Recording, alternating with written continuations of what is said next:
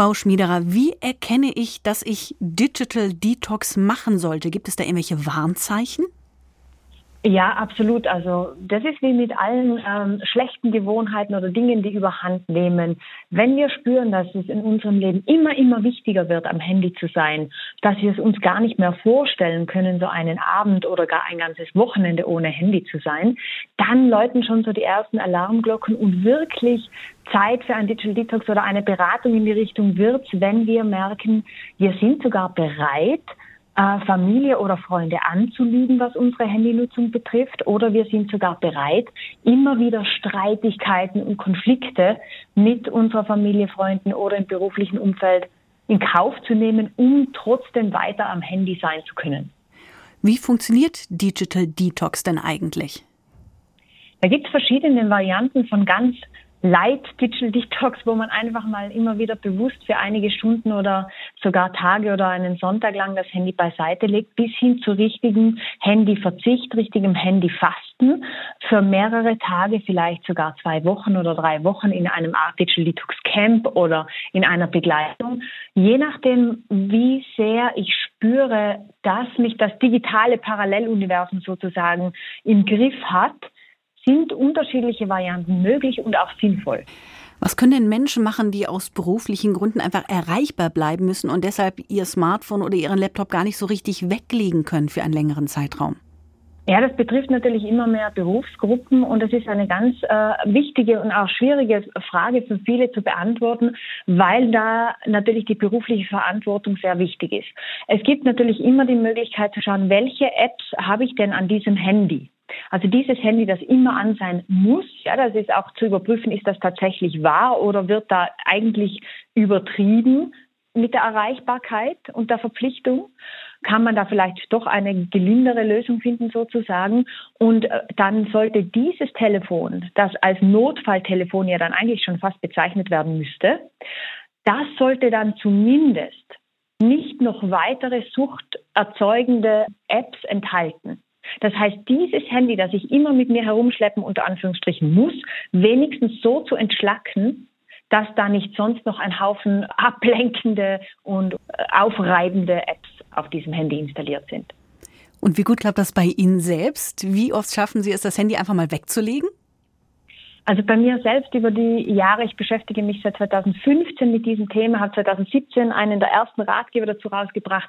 Bei mir selbst ist das äh, ein, ein, ein Thema, das sehr entspannt ist.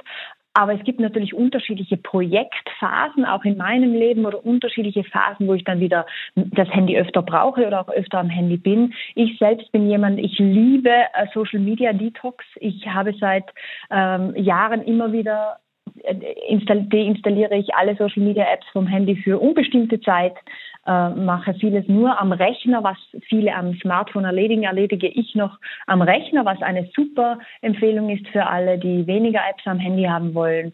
Und ähm, ja, der, der, der nächtliche Flugmodus hilft mir und meiner Familie natürlich sehr. Unsere Handys schlafen in der Küche, an der Ladestation und damit auch wir besser schlafen. Und wir haben ähm, natürlich auch smartphone-freie Zeiten in der Familie. Die sind natürlich nicht immer gleich leicht einzuhalten. Das ist, das ist natürlich ein Fakt. Aber es ist uns sehr wichtig. Und was mir auch sehr wichtig erscheint, ist, dass wir einfach uns immer wieder aktiv daran erinnern, dass je technologisierter und je digitaler unsere Welt wird, umso mehr dürfen wir wirklich auch wieder die Ebenen von Kreativität, von Natur, von Bewegung, von alledem, was nicht digitalisiert werden kann, ganz bewusst immer mehr auch wieder in der Freizeit aktivieren als Gegengewicht zu dieser Entwicklung.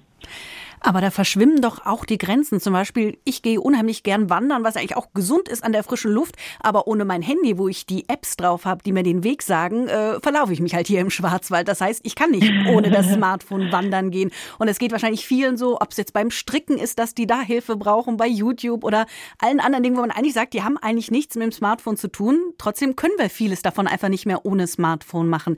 Wie sollen wir es da schaffen?